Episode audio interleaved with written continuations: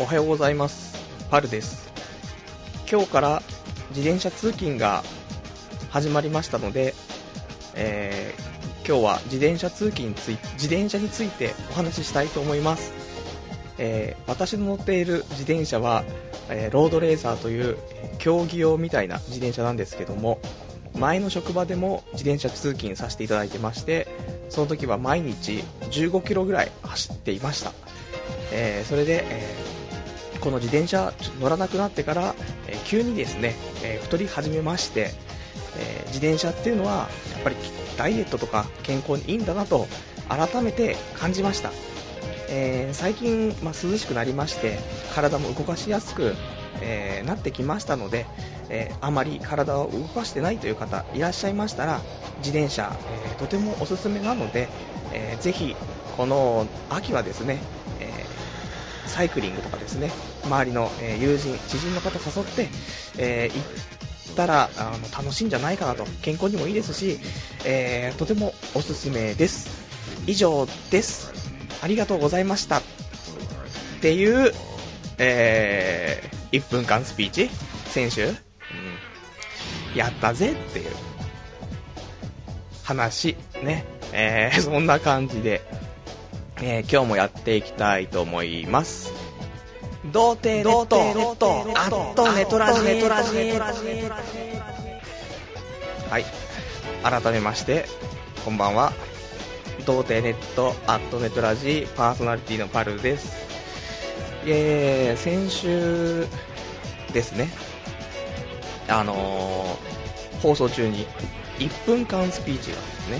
あの新しい職場で、えー1分間スピーチあるからちょっとみんな助けてくれというね、あのー放送したんですけども、まあ何分書き込みが1個もないっていうね、お便りが1回も来なかったっていうことで、えー結局ですね、えースピーチの前日はですね、ねニコニコ生放送で、えーちょっと1分間スピーチみんなでちょっと一緒に考えてくれっていうねそういうニコニコ生放送をしましてで結局2時ぐらいから始めて4時ぐらいまでやってたっていうね。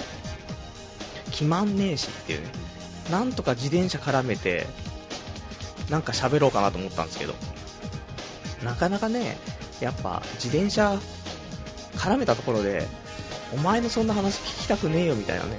そういうなっちゃうパターンに陥ってたんで、あの候補としては、えー自転車乗ってます、前の職場でも乗ってました、ね、でも前の職場15キロぐらい走ってたと、今回の職場は4キロぐらいだと、ね、その分、ね、短くなった分ね、距離が。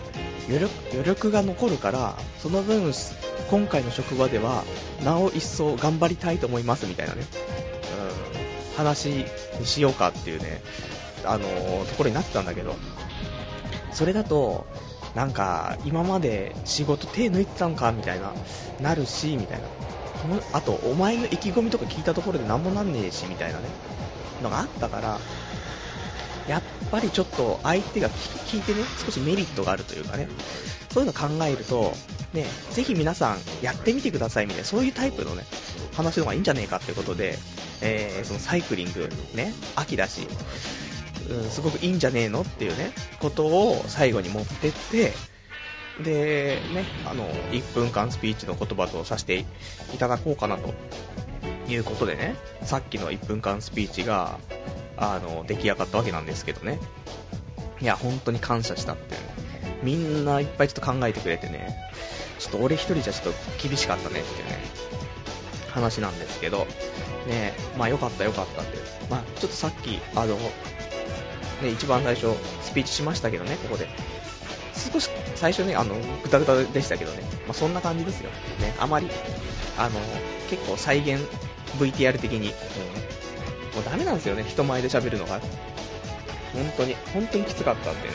またでもありますから、10月の、何日かな、10何日か、16とか14とかその辺に、1回、最後ありますんでね、あの、研修の最終日にね、もう一回、1分間スピーチあるんで、その時は、何の話をしようかって。またその話出る。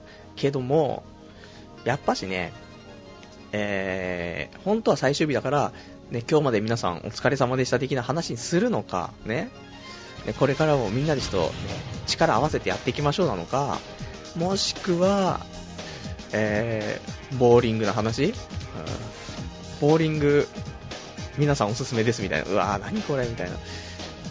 全然興味湧かないんですけど、メリットないんですけど、みたいな話だけど、あまり俺がそういう人におすすめできるようなこととかね、あのー、表向きに言えることが少なすぎるから、ねえ、俺のラジオ、毎週月曜日、23時50分から1時間やってますんで、とか、言えんし、みたいなね。うん。ぜひよかったら聞いてください、とか。ないし、みたいなね。ところあるんでね。まあまあまあまあ。そんな感じですよ。ね。まあ。まあいいんじゃないかな。うん。そんな感じで、まあ一応こなせたよっていうね。ありがとうみんなっていうことなんですけどね。はい。えー、ではそんなね、えー、ちょっとグダグダ感たっぷりで今日もお送りしていきたいと思いますけども、えー、今、あの、まあ、言った通りですね。まあ、23時50分から、えー、翌0時50分の1時間ですね。あのー、TBS ラジオっていうかもう5分押しでちょっとやってるんでね、あれですけど、ね、伊集院光のラジオが始まる前までちょっとやっていきたいと思いますので、えー、よろしくお願いいたします。えー、それではお便りちょっといただいてるんでね、ちょっとお便り読んでいきたいと思うんですけども、えー、お便り、お便り、お便り来てますよ。ね、ありがとうございます。えー、先週20、24日？はい。えー、お便り。ちょっと待ってくださいね。やばい。ぐだってる。ね。このクオリティ、たまんないですね。えっと、えっとじゃないですよね。えー、ラジオネーム、みみみさんですね。はい。みみみさん。えー、パルさん先週お便り出しませんでした。ごめんなさい。スピーチどうなったでしょうかね。えー、あと、伊集院のラジオとは、ポッドキャストにもありますが、パルさんはそれとは違うラジオを聴いているのですか教えてくださいというですね、えー、お手紙いただきました。ありがとうございます。えーとですね、伊集院のラジオ、ポッドキャストで、えーと、その TBS のね、ジャンク、ね、ジャンクで出てますけど、あれだと多分ね、15分ぐらいしかね、のあの出てないと思うんですよ。ポッドキャストの方には。えー、実際は、その、TBS ラジオ、これも全国ネットってわけではないのかな。でも、関西の方でも、ね、ABC ラジオなのかな。えー、系列で、えー、9月から関西の方でも聞けるようになったって、関西だかどこだかわかんないですけどね、なったよっていう話な、聞いたんで、えー、全国ネットに近いんじゃないかと思うので、で、伊集院光深夜のバカ力っていうですね、えー、ラジオがあってですね、これは、時間はま生放送なんで、もうどこも変わんないと思うんですけど、えー、月曜日、まあ、一応、このラジオが、え、23時50分から0時50分ですよ。で、その後10分後ぐらいですよ。に、えー、と1時から、ね、えー、と2時間ですね、3時まで、TBS ラジオの方で、えー、ジャンク、ジャンクっていうその放送枠っていうんですかね、ここの、伊集院光深夜のバカ力っていうラジオが2時間やってます。なので、えっ、ー、と、リアルタイムじゃないと2時間はちょっと聞けないんですね。そうじゃないと、ポッドキャストでしか聞けないので。で、ポッドキャストの15分って何なのっていうのは、あの、昔はね、別撮りしてることが多かったんですよね。あの、ラジオ終わってから15分間とかね。その、反省会じゃないけどもね。そういうのはもう最近やってなくて、放送中の、その、面白い、面白いところっていうか、あとフリートークのところとかね、その辺15分くらい切り出して、えー、ポッドキャストで登録してあるっていうね。こんな感じだから、面白いから、ね、ポッドキャストで足りない人は、あの、リアルタイムで聞いてねっていうね、感じなんじゃないかなと思うんですけどね。なので、えー、そういう感じですよ。伊集院のラジオね。うん、よかったら、聞いてください。ね、あんまり、あの、女性にはね、あの、好評ではないタイプのラジオなんでね、伊集院さんは。女性リスナー数が極めて少ないラジオということでね。まあでもでも面白いと感じる人はすごい面白いと思うんでね。うん。よかったら、ね、あの、おすすめですっていうね。なんだこれってね。1分間スピーチになっちゃったっていう。はい。で、スピーチはさっき言った通りの感じね。うん。まあ、なんとかこなせましたっていうね。うん、ただちょっと早口になっちゃうよねっていうね。でもしょうがないよねっていう。もう、28年間こんなんで生きてきちゃったからね。もう緊張するし、早口になるし、何喋っていくかわかんなくなるし、みたいな。目は泳ぐし、辛い。1分間限界みたいなね。ところはあるね。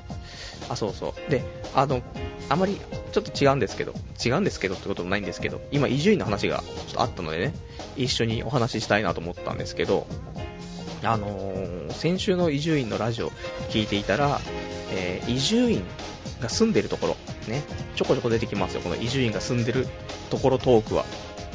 えっ、とね、伊集院が住んでるの前に聞いたのは、ラジオでね、えー、池袋に住んでるっていう話を聞いたんですけど、伊集院がちらっと言った気がするんですよ。でも、実際、住民票があるところは文京区らしいですよ。文京区シビックセンターっていう、その、区役所なのかな？ここに、えー、定額給付金を取りに行くっていうね、話があったので、えー、文京区に住んでいると。もう絞られましたよ。文京区に住んでるけど、池袋が近いところですよ。ね。やっぱし目白あたり、まあ、そこ分、そこも、どこなんだろうね。豊島区なのかな俺あんまりちょっと地理詳しくないんであれですけど。まあでもあの辺ってことですよね。文京区。東京ドームの近くなのか全然わかんないですね。でもまあまあ、あの辺、全部自転車で行ける範囲だと思うんでね。うん。いや、来ましたよ。これで、本当に引っ越すところのターゲットがどんどん絞られてきた。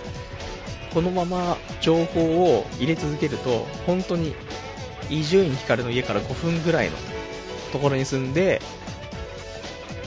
コンビニとかでいつもばったり会って顔見知りになって伊集院さんラジオ聞いてますみたいな。あれこの間もみたいな。ないな。うん。でもちょっと夢が膨らむねってね。はい。そんな伊集院所在地ね、えー、皆さん知りたかったと思うんですけども、えー、それでは、他のお便り読んでいきたいと思います。えー、他お便り、お便り。はい。えー、ラジオネーム、ゴリオさん。えー、こんにちはパルさん。いつもラジオ聞いてます。ありがとうございます。突然なんですが、幽体離脱って知ってますか？オカルト的なものを連想させるかもしれな、知れませんが、そうじゃないんです。簡単に説明すると、金縛りってありますよね。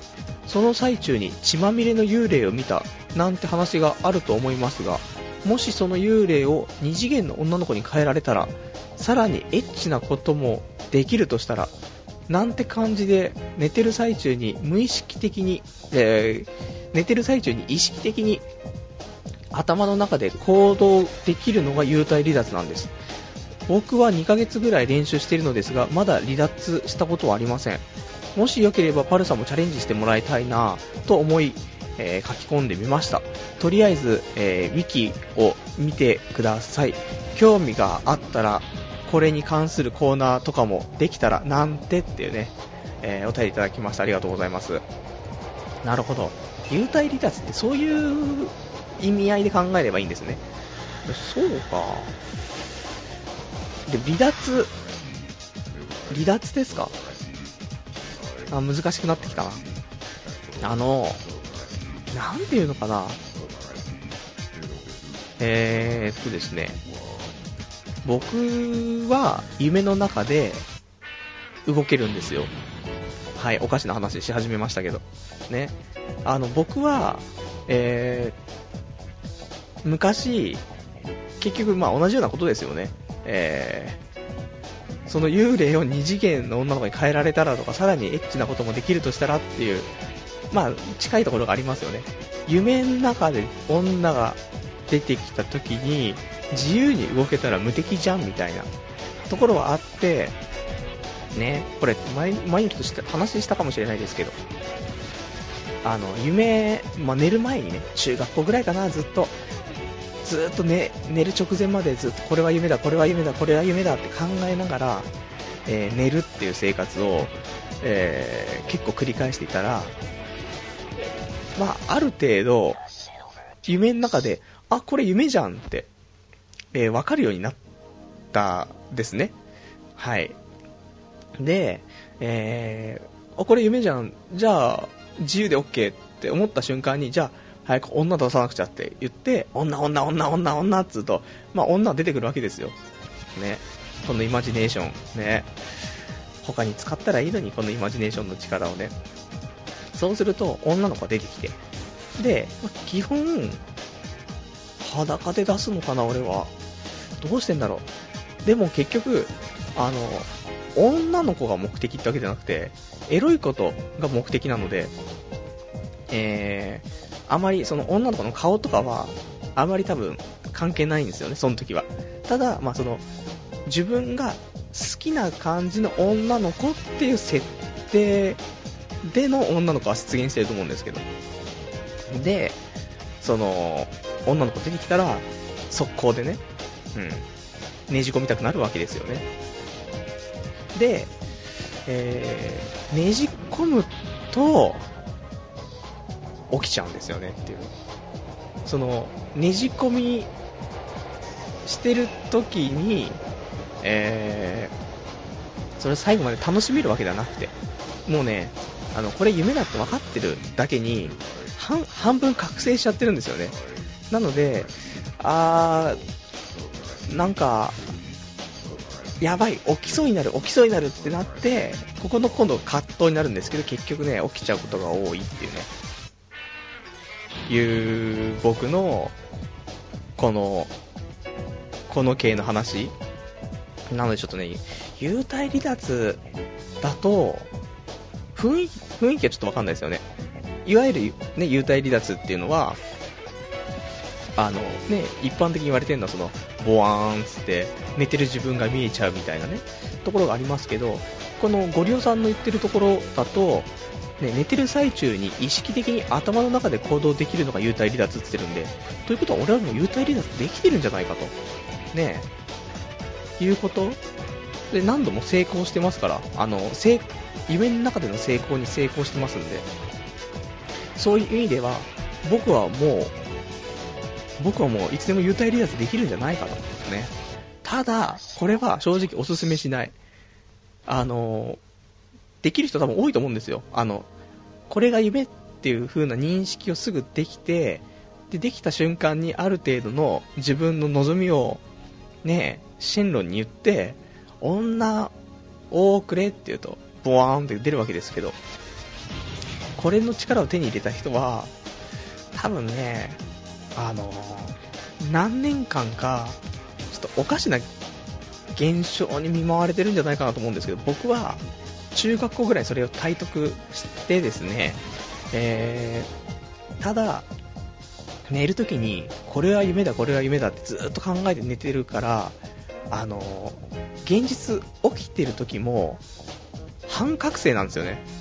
だから、夢の中でも半覚醒、現実でも半覚醒っていうところで、なんかモワモワした感じが起きててもしてるんですね。なんか違うな、なんか違うなっていう。なんかスッキリしない、スッキリしないっていうかそういう、なんか現実っぽくないみたいな、いうのが、えー、中学、い、これは、日によってあれなんですけど、なんだかんだで、中学校3年生、高1ぐらいの2年間ぐらいは、ちょっと、そんなん来てた気がします。なんか、いつでも眠いみたいな。そうだ、修学旅行の時とか、も眠かった覚えがありますから、中学校の頃。新幹線待ってる時に、ホームで寝てましたからね。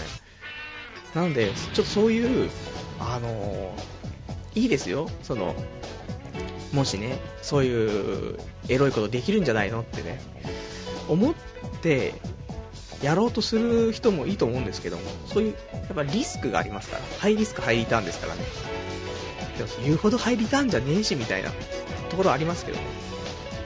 だから、その青春時代の2年間、3年間を棒に振りたくはないみたいな、もうちょっと覚醒してる時に、なんとかね、頑張りたいなと思うんですけど、それがね、まあ、ずっと通年通してあるわけじゃなくて、その、2、3年が毎日そういうんじゃないんですけど、なんか周期的に来るんですよね。あれおかしいな、なんか、あれちょっとなんか違うな、みたいなのがね、多分半年おきぐらいに来るのかなあわかんないですけどね。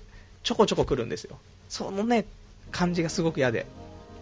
だから、それ以来は、あまり、これは夢だ、これは夢だっていう風に寝ないようにしてますけど、ただ一回体得しちゃってるんで、えー、未だに、あ、これ夢だって分かった瞬間には女の子出してますけど、結構多いんじゃないかなと思うんですけどね。それを幽体離脱と呼ぶのであれば、ね、僕もできると。仲間入り、オカルトの仲間入りしましたね。よし。もしもし、なんか、結構俺もできるぜとか、ね、やってみたいの人いたらね、コーナーできるかもしれんぞっていうね。でも俺がもう体得しちゃってるだけに、これを体得するっていうコーナーだったら面白いんですけど、もうしちゃってるから、あとはじゃあもう、俺、体得できるからみんなしたいやつ、疑問質問あったら教えてくれっていうね、そういう感じになっちゃうんじゃないかなと思うんですけど、ちょっと面白そうですねっていう。なんかあの、きっかけがあればちょっとこのコーナー、広げていけそうな雰囲気はしているというところです。ありがとうございました。はい。えー、それではですね、えー、お便りは、今ちょっとお読み、はーい、はいはい。えー、そうですね。えー、ちょっとご利用さんからもうもう一つお便り来てますね。えー、こんばんは、生で聞いてます。ありがとうございます。えー、さっきの話を聞いている限り、パルさん、幽体離脱半分ぐらいできてますね。パルさんのは、えこういうの、こういう言葉があるんですね。えー、明晰夢っていう幽体離脱の一歩手前のやつだと思いますっていうね。お便りいただきました。ありがとうございます。まだ僕は幽体離脱、得得してなかったんですね。えー、明晰夢っていう、なんでしょう。メイが名前の名で、関が、えー、左側が日、日ね、日ってあの、日、日曜日の日で、分析の席みたいなの書いて、で、無が夢、明晰夢っていうやつらしいですね。これも、さっき教えてくれた、あの、幽体離脱のウィキ見たら、わかるんでしょうかね。えー、掲示板の方に URL 載ってますんでね。皆さんちょっと興味あったら見てください。ね。じゃあ僕あと一歩で、でも、ちょっとリスクが大きすぎるからな、ちょっと幽体離脱どうなんだろうってのあるんですけどね。まあまあ、ちょっと試してみたいところはありますけどね。えーと、それではそれでは、お便り、ちょっともう一個読んでいってちゃおうかな。はい。えー、お便り、えー、ラジオネーム、羽虎さん。えー、パルさん、こんばんは、こんばんは。え、先週、またまた忘れてしまいました。どうすればいいでしょう。え、そういえば、月曜日からテストなので、テスト勉強頑張ってます。最近は図書館に通い詰めてます。1日4時間は勉強してます。月曜日のテストは会計と理科総合なので、そればっかりやってます。理科も会計も嫌いです。商業行ってるのに簿記が嫌いってどうなんでしょうまあそれなりに頑張ってます。パルさんは簿記得意でした？えー、テストが、えー、テスト期間が始まってもずっと生徒会があるらしくへこみます。なんとか両立せねば、させねばです。部活の方も大会まであと1ヶ月なので頑張ります。今度スピーチ聞いてください。英語ですけど。では、今週も楽しみにしてます。来週は忘れないようにします。ラジオ頑張ってくださいというお便りですね。ありがとうございます。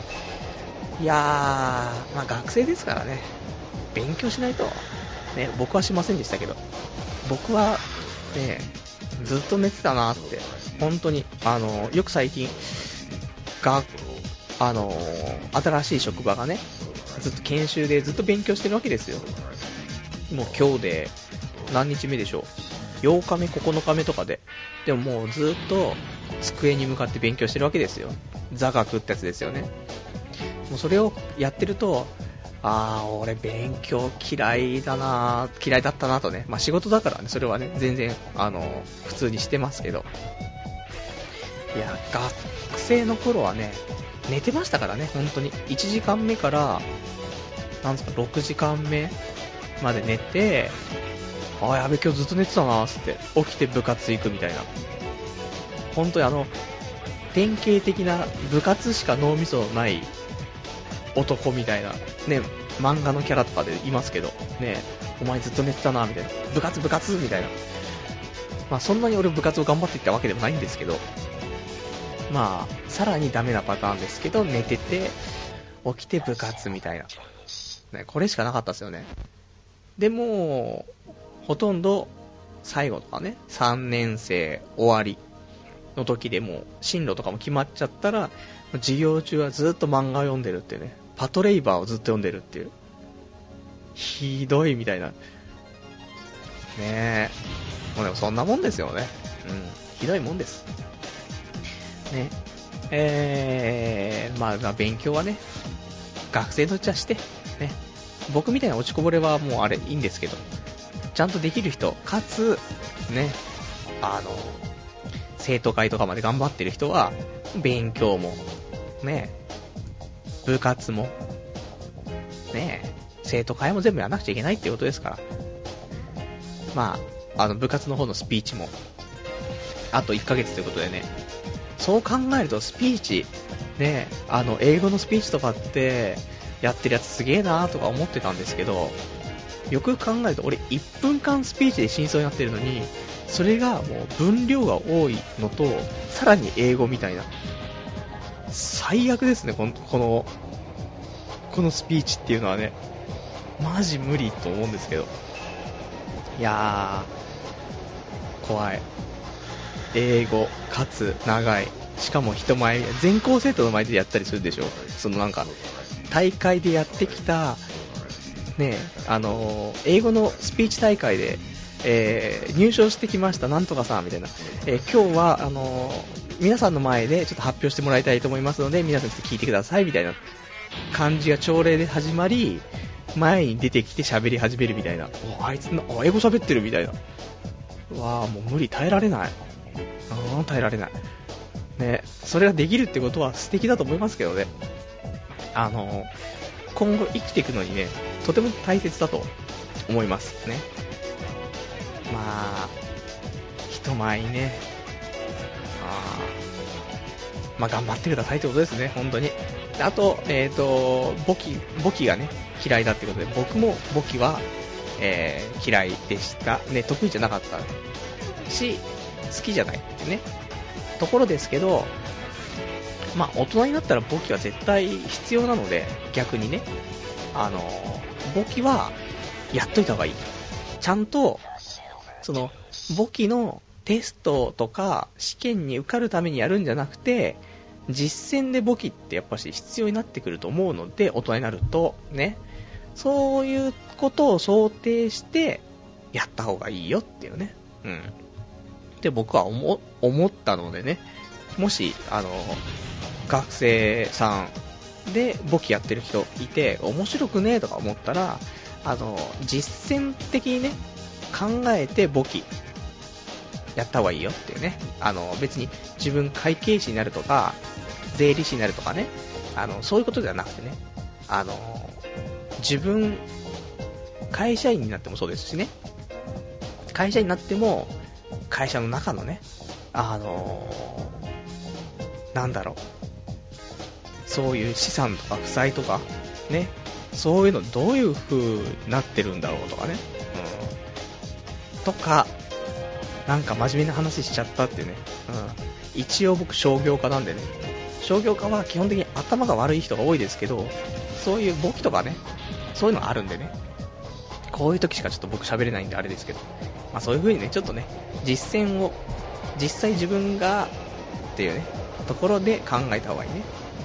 もしくは、よくね、これ、この話は重要あるのか全然わかんないですけど、あの、何々商店つってね、あの、ネジの素材を何円分仕入れて、これを、あの加工し、いくらぐらいで加工して、それをいくらで売りましたみたいな、人件費いくらでどうのこうのみたいな、そういうの出ますからね。その時は自分がじゃあ工場主だと思ってやった方がいいんじゃないっていう。もしかしたら工場やるかもしれないですからね、いつかね。な、何があるかわかんないですから。工場とか商店とかね、そういう場合がありますから、その場合場合に合わせてですね、もしかしたら自分もこういう、ね、工場長になるかもしれんと。そういう風に考えてやったら、えー、身につきやすいんじゃないのっていうね、えー、いうことね、らしくない。このラジオにらしくない。先週1時間オナニーの話しかししなかったラジオなのに、おかしいですけども。はい。えー、そういうね、ラジオですよ。ね、はい。えー、ですね。はい。じゃあそんな感じで、ちょっとぐだってますか？いやー、ぐだってませんよ、全く。はい。あと、えー、もう一枚、お便りいただいてます。えー、ご利用さん。えー、連投すいません。えー、メイセキムの字は、えー、メイセキム、えー、さっきは名前でメイって言ってましたけど、明るいっていう字。うん。メイセキムでしたと。えー、メイセキムがよりリアルになったのが幽体離脱です。何度もすいません。いや、ありがとうございます。なるほどね。あのラジオは、ね、ちゃんと正しい情報はあのお伝えしないといけないですからね。ありがとうございます。メイセキムってね、明確な夢っていうことですかね。分析できる夢みたいな感じなのかよくわかんないですけどね。これがさらにリアルでパワーアップすると、幽体離脱ってね、危ねえ、危ないってっていうね、経験者は語る。明晰夢ですら危ないと思ってますね。幽体離脱したらなんか戻れなそうな気がして、ちょっと怖いっていうね、ところありますけどね。はい。えー、それではですね、えー、本当は、ねいろいろあるんですけどね、ちょっとね、じゃあ、普通歌の話、ちょっとね、今ちょっと普通歌してお話、あの、読ませていただいたんでね、あの、一応番組へのお便りに関しては、リアルタイムであれば、えー、童貞ネットの掲示板のラジオ用スレからですね、えー、書いていただければと思いますし、えー、ポッドキャストで聞いていらっしゃる方に関しましては、メールでこちらお待ちしております。メールアドレスは、えー、radio doutei えー、.net ラジオアット童貞 .net まで、えー、よろしくお願いいたします。で、ここで本当は、えー、ジングルを入れたかったんですけども、えー、ちょっとまだジングルが入れられないっていうね、ところで、まあ、ノーカットで今日はあの、ポッドキャストの方出そうと思うんでね、えー、難しいかなと思うんですけども、もしかしたら来週あたりできるようになってるかもしれんと。なぜかと。ね。あのー、ことでね、えー、ちょっと音響機材をね、買いまして、ね、金がない。金がないと。借金、りっちゃんからの借金がどんどん膨らんでく、このご時世ですけど、えー、音響機材を買いまして、ね。何してんだと。言うかもしれないけども、あのー、前にね、ちょこちょこ話出てきますけど、前に一緒にラジオをやってた、あの、カカオっていうやつがいるんですけども、まあ、こいつが、えー、ちょっともう機材を、まあ、使わんと。ね。だから、その機材、あのー、売ってあげるよと。しかも友情価格でっていうことでね。じゃあ、ぜひ、譲ってくださいって話になって、えー、この度ですね、譲っていただいたので、今日はですね、とても素敵な機材で、えー、ラジオやってるんですね。ちょっとは、音も良くなったんじゃないかなと思ってるんですけど、あまりね、結局ネットラジで放送したのを、録音、ね、同時録音しながら、それをアップするんで、しかもちょっとね、あの、さらに、なんか、編集、編集っていうか少しね、あの、再、再度 MP3 にちょっとね、また書き出してっていう風にしてあるんで、またちょっと音は少し悪くなる気はするんですけど、一応現状、ネトラジでできる、えー、最高音質でやってるんじゃないかと思うんですよね。あの、そこまでその、負担にならない感じのね。いや、本当にあの、今まではね、えー、マイクをね、まあ、ちょこちょこマイクバージョンアップしたりとかして、えー、ちっちゃいね、なんか、ソニーのね、あの、ちっちゃいマイクを使ってたんですよ。本当にちっちゃいんですよ。なんだろこれ。どんぐらい？あのー、携帯ぐらいの大きさ。あの、折りたたみの携帯ありますけど、それを立てた感じのね、ぐらいの高さしかない、あの、ちっちゃい、なんかミニチュアなの、この、マイクみたいなね、みすげえミニチュアにした、その、なんていうの、スタンドマイクみたいなやつなんですけどね、これ使ってて、で、結構いいよっていうことで、えー、それ使ってたんですけども、今は目の前には、えー、もう、普通のマイクがあります、目の前にね、まず。あの、カラオケとかで歌うようなマイクですね。で、これコードちゃんついてて、で、それマイクだけだと、僕手に持って、あの、司会者みたいな感じで放送しないといけないので、ちゃんとスタンドもありますよ。スタンドがあって、マイクがそこに刺さっていると。しかも、よくある、その、なんていうんですか、あの、レコーディング風景とか見ると、変なそのマイクの前に、なんだこれ、あの、金魚すくいみたいなやつ？あるじゃないですか、なんかその、息が入りにくいみたいなね、そういう、息のモフモフしたのが入んないようにする、そういうネットみたいな。これも、えー、ついてます。なのでもうスタンドとマイクと、モフモフね。そう、この金魚すくいの網がもうついてるんで、まずこれがもうマイクね。で、このケーブルが、じゃどこに刺さってるのかと、今まではパソコンに、パソコンのマイクのところにぶっ刺さってたんですけど、えー、今回はこのマイクの端子のところではなく、えー、USB オーディオキャプチャーというですね、えー、これ型番がですね、型番が UA、UA の 4FX ってやつですね。うん、UA4FX みたいなやつですね。これにつないでるんですけども、まあ何なのかっていうと、多分、外部の、えー、外部の、なんだろう、キャプ、キャプチャー、ちゃちゃちゃちゃ、何？わかんない。サウンドカードみたいな、サウンドボードみたいなね。うん。外部のやつなんですけども。で、これ経由で、えー、パソコンにつないでいるというところなんですね。とても綺麗になったんじゃないかなと思うんですけど、まあ、どうなのか。もしね、ちょっとポッドキャスト聞いてる方、もしくはリアルタイムで聞いてる方、なんかちょっと違うな、良くなってんじゃないのっていうのね、あればね、嬉しいんですけどね。もうね、あの、これ以上、内容の充実も、僕のトーク力を上げるのも、正直、ここ限界なので、そうするとあとどこに、どこに力を入れればっていう、もう音をきれいにするしか面白さを上げる術がないというね、ところでね、ちょっと音を良くしてみました。ね。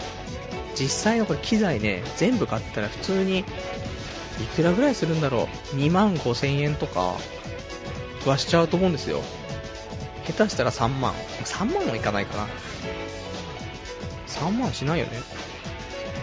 333、9000、16、そうだな。まあ、多分2万5千円ぐらいで買えるかな。もしかしてもうちょっといくかもしれないですけど。これを、友情価格。ね。友情価格に本当に、あの、ありがとう。本当に感謝。感謝しかないね。うん。まあ、そういうね、あの、金額はちょっと生臭いので言いませんけどね。はい。えー、友情価格すぎたっていうね。オークションで売ってももっと高く売れただろうっていうね。本当に友情価格みたいな。まあ、こうやってね、ちょっと支えられて生きてるんでね、どんどん面白くね、していかなくちゃいけないなと思うんですけどね。さあ、そういう感じで、ちょっとあのー、また来週、もう少しうまくね、使えるようになってれば、あの、今度、他のね、例えばなんだろうな、音響、他のパソコンとつないで、外のパソコンから音楽を流すこともできるんで、そうすると今度は、ジングルとか BGM とかも外から取り込むことができるから、すごくいいんじゃないかなと思うんですけど、そんでも1人じゃできなくねみたいなね。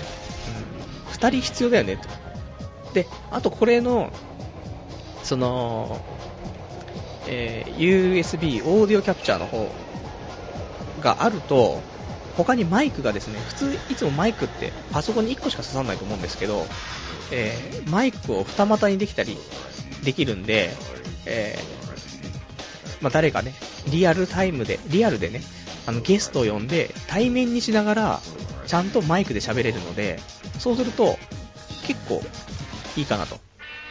あの、1個あるんですよ。ウェブカメラについてるマイクで部屋の音全部拾えるってあるんですけど、これやるとね、あの、ガタガタした音とかもね、ちょっとした周りの音も全部聞こえちゃうので、でそうすると、あの、今まで使ってたソニーのマイクと、で、今目の前にある、あの、カラオケみたいなマイクと、2つあるんでね、いや、とてもいい対談ができるんじゃないかと思うんで、まあ、これは、第50回のスペシャルウィーク？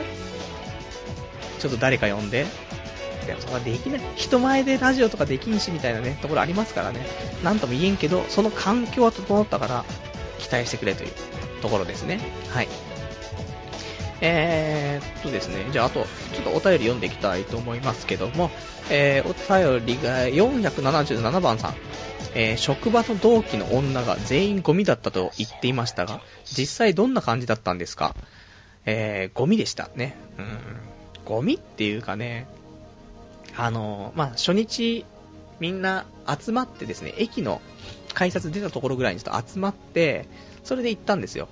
その時が、多分、何人ぐらい ?7 人ぐらいだったのかな ?7 人、8人来て。で、えーと、7人か。その時は7人で、えっ、ー、と、男が2人、俺含めて2人で、あと女の子5人だったのかな？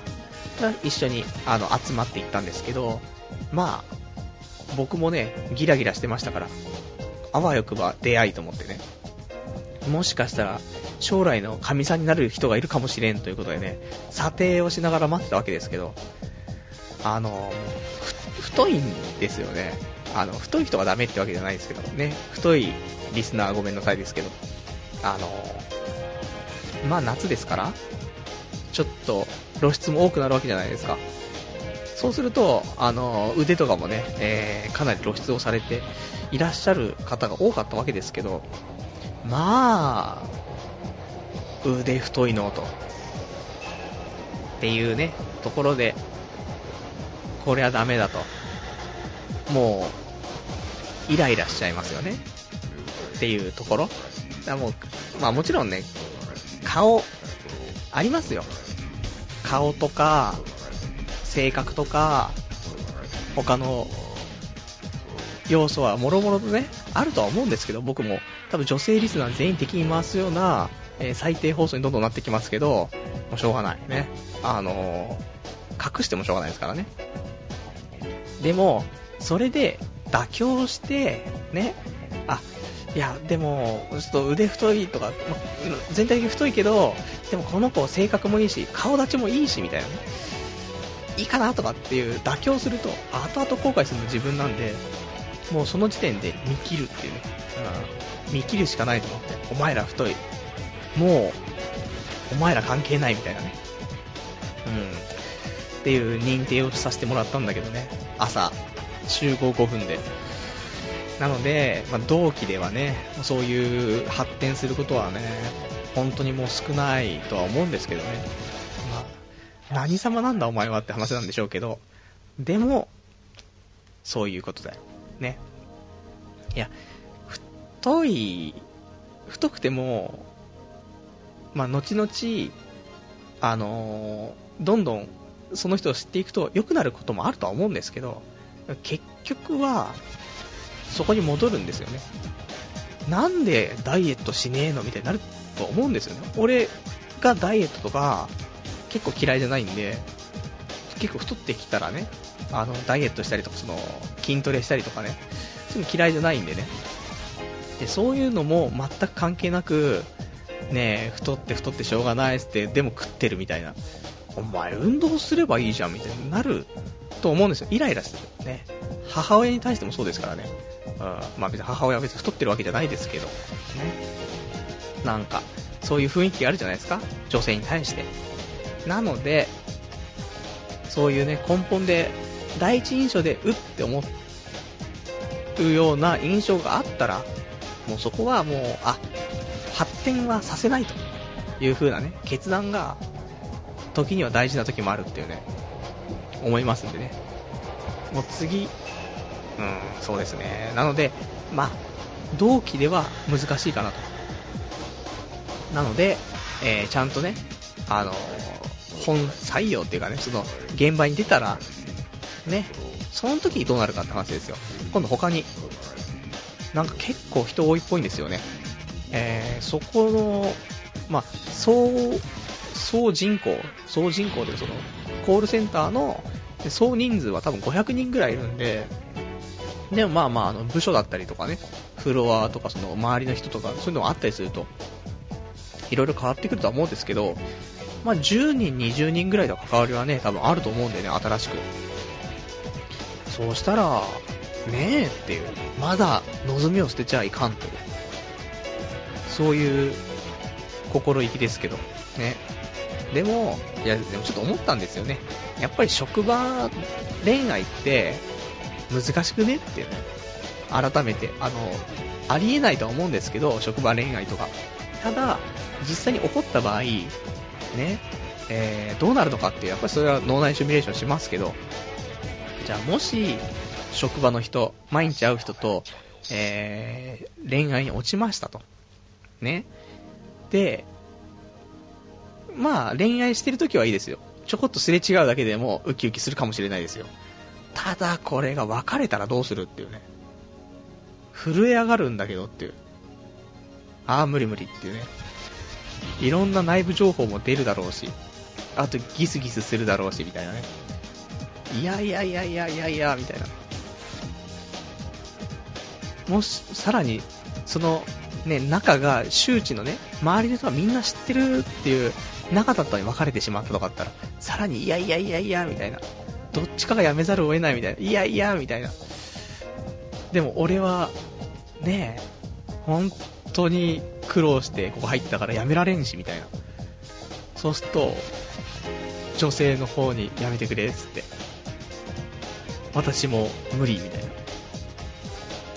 じゃあ、死のうか、みたいな。ならんけど。ねいや、本当に。なので、ちょっと職場恋愛って難しいんじゃないの？と思ってね。思うんです。ね。はい。意味わからんっていうね。えー、じゃあちょっとまたお便りいただいてるんでお便り読んでいきたいと思いますよ。はい。えー、ラジオネームクーさん、えー、こんばんは。お久しぶりに生で聞いてます。こちらニューヨークはただいま月曜の朝11時半ぐらいですが、今日はユダヤ教の祝日で学校が休みなので、えー、週末4連休でした。シルバーウィークならぬブロンズウィーク、え、かっこ勝手に命名を楽しんでます。えー、今学期はこれが最後の生になるかな。今日はルームメイトが一時帰国中なので、大音量でパルさんの声を楽しんでます。先週お便りが全くなかったそうですが、私は面白いと思いましたよ。男の子同士の話をこっそり聞いているみたいで興味津々でした。男の子がああいう話を友達同士でするのかは知らないですけど、えー、女の子同士の話は結構赤裸々なので、スピーチもうまくいったようでよかったですね。パルさんってラジオ聞いている限りでは話面白いし、話題豊富だし、スピーチとか得意そうなんですけどね。次も頑張ってください。ではではという答えいただきました。ありがとうございます。いやー、スピーチね、得意なわけがないっていうところですけどね。話題豊富とか、ね、そんなことないですから。もう一週間、ね、何話そうかな、つって。で、ああ、これ面白いかな、なんつって、ちょっと書き出しといてね。そういう感じですから。ねえ。どうなんでしょうかね。だからもう、ラジオ用ノートがね、ちゃんとありますから、たまにね、そのラジオノートなしでやった回回も何回かありますけど、もう、この、もう約、今回41回目ですから、35、6回はノートね、書いてるんですよ。なのでね、まあ、どんなん言おうかな書き出してて、今日は1、2、3、4、5、6個。6個ちょっと書き書き出しててね。これを元になんか、面白い話あるかななんて思ったんですけどね。まあネタはね。そのスピーチも、得意じゃないし、ネタがね、まあ、全部、その女性に受けないネタばかりなので、あの、結局マスターベーションっていうね、オナニー的、その、直接的オナニーじゃないですよ。自己満足って意味でね。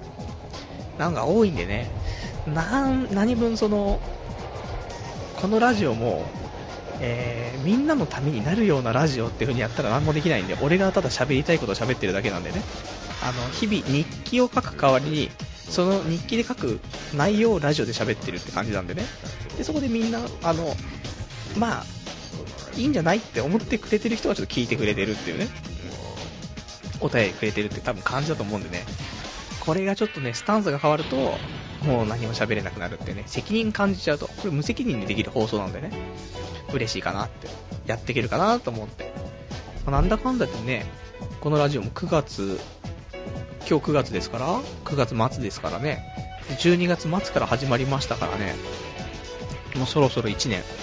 いやー、な、長いのか早いのかね、もう一つのライフワークですからね、毎週月曜日。もう、手帳にですね、スケジュールの手帳に、えー、月曜日は、えー、ラジオって書いてありますから、毎週。ラジオ、ラジオ、ラジオ、ラジオ、ラジオつって。書かなくたっていいじゃんって話なんですけど、一応ね、スケジュールに。これ見られたらすごい恥ずかしいですよね。このスケジュールに書いてあるラジオって何？みたいな。ああ、ラ、ラジオ、うん、ラジオなんだよね、つって。うん。何が？つって。ねえっていうね。うん。あるよね、みたいな。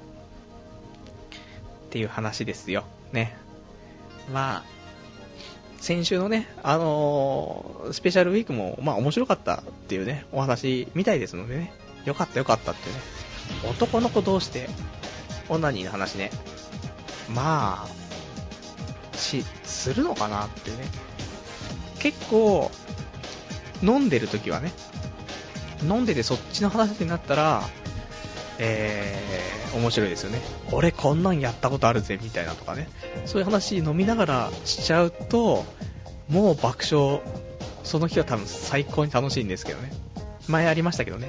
あのー、二人で、マンツーでね、男と飲んでて、ね、友人と飲んでて、その時オナニーの話をしてね、あのー、お互いド変態だなっていう話になって結局。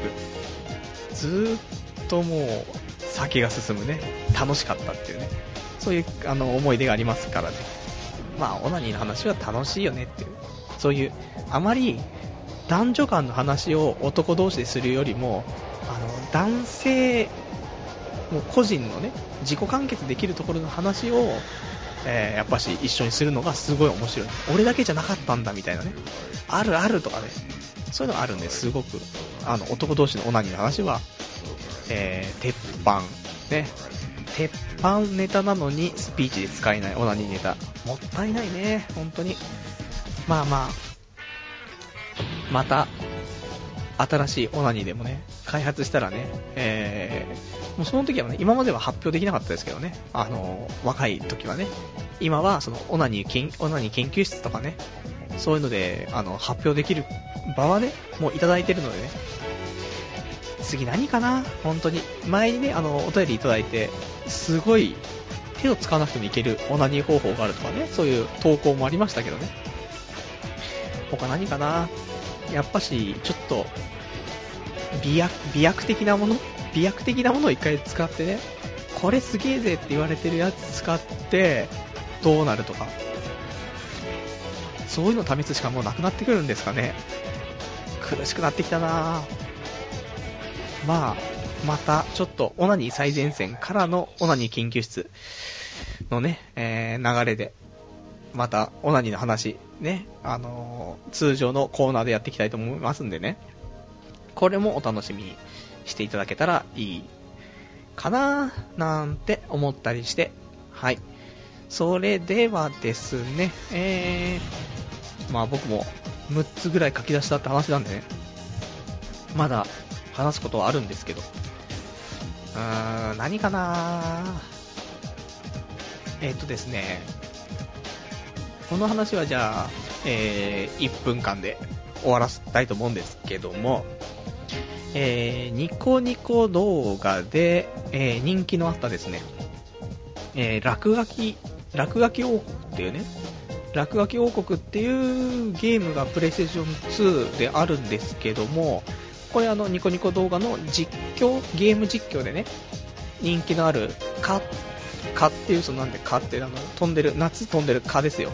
ね、蚊って人の、えー、実況で落書き王国あるんですけど、すごい人気があって、で、まあ、っいろいろと、まあ、問題もなんとかあったんですけど、まあ、結局、まあ、人気のね、実況動画なんですけど、で、これ僕、ずっと、まあ、見ててね、最初から。で、えー、落書きごっこ面白そうだなと思ってですね、えー、この間、ゲーム屋さん行ったら、ちょうど売ってて、で、ま、プレイステーションベストみたいなね、あれで、中古で680円とかで売ってたんでね、それちょっと買って、えー、昨日ちょっとやってみましたっていうだけの話、うん。ま、何の話でもないんですけどね。まあ、落書きのセンスのなさに脱帽するんですけど、なんか絵をね、描いて、絵を描いて、それの形とか色とか大きさとかによって、あのキャラクターのね、あのパワーとかね、攻撃力とか、そういうのが増えてって、で、戦ってって、ストーリー進めていくみたいなやつなんですけどね。何分センスがないね。もし絵心ある人いたらね、落書き王国で、自分の描いた落書きがね、あの、動いて戦いますからね。可愛いと思いますよ。犬とか描いてもね、犬、ちゃんと犬っぽくなりますから。僕が描くとなんか、ね、大変なことになっちゃいますけどね。今はもうとても大変なことになってますけど。人間を描こうとしたら全然人間にならん。ね。難しいなーつって。まあまあ、落書き王国。なんか落書き王国2もあるんでしたっけね？わかんないですけどね。もしクリアしたら、それもやりたいと思うんですけど、なんかね、やることが多くてね、仕事始まっちゃっただけにね、あの、このプライベートで使える時間が少なくなったっていうね、ところはあって、本当は今 PSP の方にも、その、前も言った428っていうゲームが、ま、途中で、ね、あのー、止まったままですし、なのに落書き王国を買っちゃうっていうね。で、あと、漫画とかね、買ったりとかして読まなくちゃとかね、いろいろありますからね。で、ラジオ、ね、音響機材来たから、それ設定しなくちゃとかね。でも1分間スピーチあるし、頑張んなくちゃみたいな。そんなちょっとね、バタバタしてた感じがして、まあ、今週はね、ちょっとまた、あの、4日行ったら2日お休みなんで、今週は木曜日までお仕事でですね、で、金土って休みなので、まあまあ、あと3日間頑張ればいけるんじゃないかと。限界ですけどね、正直。で、あのー、ね、もうあとラスト数分なのでね、もうちょっと、今日、お別れのコーナーということでね、まあ、別にお別れのコーナーしてもまた最後一つぐらいお話しして終わっちゃうタイプのコーナーですけども、あのー、お仕事、まあね、お仕事の話をね、結構多分今後していくと思うんですよね。こんなことあったよって。まあ、興味あるかどうかまたあれですけどね。うん。でね、えっ、ー、と、一回その、大体ね、あのー、研修途中で少し知識が入ったから、あの、お客さんからの電話をね、取るっていうことになったんですよ。で、えー、じゃ初めてね、みんな取るからちょっと、まあ、あれだけども、その、入ってくる電話は、ある程度、その簡単なやつしか入ってこないように設定したから、ね、あの、この研修のみんなはね、あの、本当に簡単なのしか入ってこないから、まあ、安心して出てくださいね、みたいなやつで、で、まあ、一斉に、ね、みんな出る、出るんですけど、そう、二人一組になって、まあ、どっちかが最初にやるみたいな感じでね。で、それがまあ、10人ぐらいいるので、あの、最初は5人ぐらいね、が、あの、最初の組で出て、で、その後交代でまた次の5人が出てみたいな感じなんですけど。で、俺最初の方に、最初にやることになって、で、どうせやるんだったら一発目に出ちゃった方がいいだろうっていうね、気が楽だしっていうことで、なった瞬間にもう速攻俺が出たんですけど、なのでこの研修の中で一番最初に出たんですけど、えー、そしたら一発目で、ちょっと、あのね、ちょっとあのー、そちらの営業さんの話なんだけど、みたいな。えー、一発目からクレームっていうね。なぜだっていう。なんか、あのー、ちゃんと切り替えができてなかったらしくてね、簡単なやつしか来ないはずだったのに、えー、全然違うところからね、来て、えー、引くわけですよ。ね、そういう星のもとに生まれてんだなと思ってね。本当はその前にね、そのお昼休みにね、その、職場の人と話してて、絶対こういう時、ね、普通簡単なのしか来ないのに、絶対大、なすげえ爆弾引くやついるんすよね、みたいな。あはは、あははははは、つってね。やっぱし俺かと。ね、ほんと引くんですよね、こういうの。引くわけないじゃん、みたいなね、のを引くんでね。やっぱりこれ風俗行ったら一発でエイズを引くタイプのね、もうやだなーっつって引くんですよ。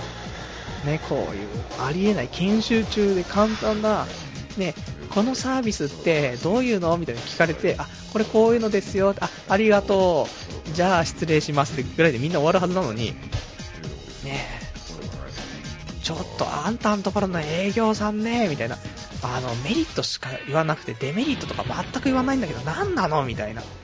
ね料金の話もなんか、大体そのぐらいですねしか言わなくて、も、ちゃんとした数字言わないんだけど、何なのみたいな。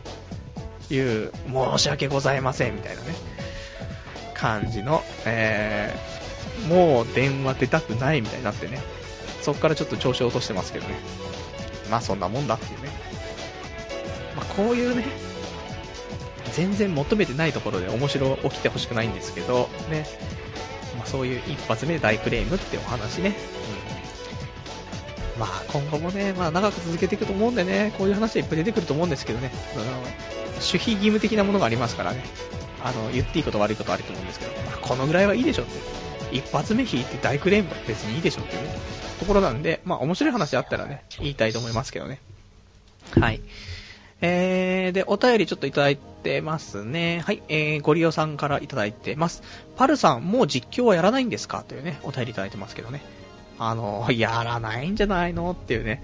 昔はね、本当に、あのー、本当年始めぐらいにね、えー、卓球のね、やつやってましたけど、あれ、もう一応クリアしたんでね、で、結局ね、何があの実況僕がやらない理由かっていうとそのゲームを録画するのが難しいんですよ。何分。パソコンのスペックも悪いのとあとなんか取り込みして編集多少ね音と映像を合わせてであとそのなんかニコニコ動画にねあのアップするように形式を変えたりとかね、そういうのちょっとめんどくさいので、やらないっていうね、ところなんですよ。なんで、もうちょっと環境が整ったらやってもいいかなと思うんですけど、多分整わないんで、まあ、やれたとしても、ニコニコ生放送でゲームをするとか、そういうレベルじゃないかなと思うんですけどね。本当はね、やりたいんですよ、ゲーム実況とかね。せっかくやるんだから、ね、一人でやって、それで終わっちゃうよりは、ねそれみんなに見てもらった方がね、なんかやる意味もあるし、ただゲームやってるだけじゃない感じ。そして、まあ、残るのがいいですよね。自分の。セーブデータは結局最後しか残んないですけど、結果しかね。ただゲーム実況やれば、その全部の過程も全部ね、保存できるわけなんで、ちょっと面白いかなと思うんですけどね。何分、まあ、ないかな。ね。ラジオで精一杯。ね。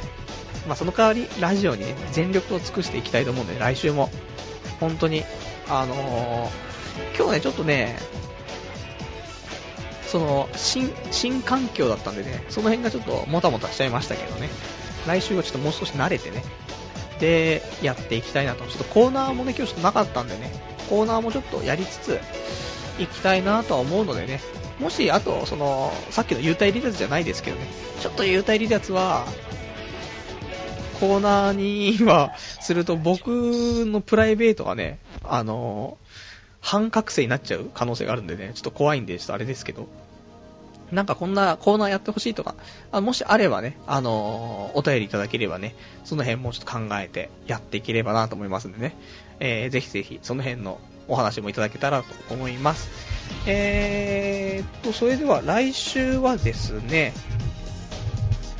もう10月ですね、来週ね。早いなぁ。もう今年終わっちゃうぜっていうね。えー、10月の5日ですね。10月5日月曜日。またあの、11時50分からですね、やっていきたいと思いますんで、えー、また来週もよろしくお願いします。はい。じゃあですね、えーと、今日も1時間、ちょっと、ね、えー、やらせていただきましてね、ありがとうございました。はい。じゃあまあ、また来週ですね、えー、お聞きしていただけたら嬉しいなと思います。それでは、じゃあまた来週お会いいたしましょう。さようなら。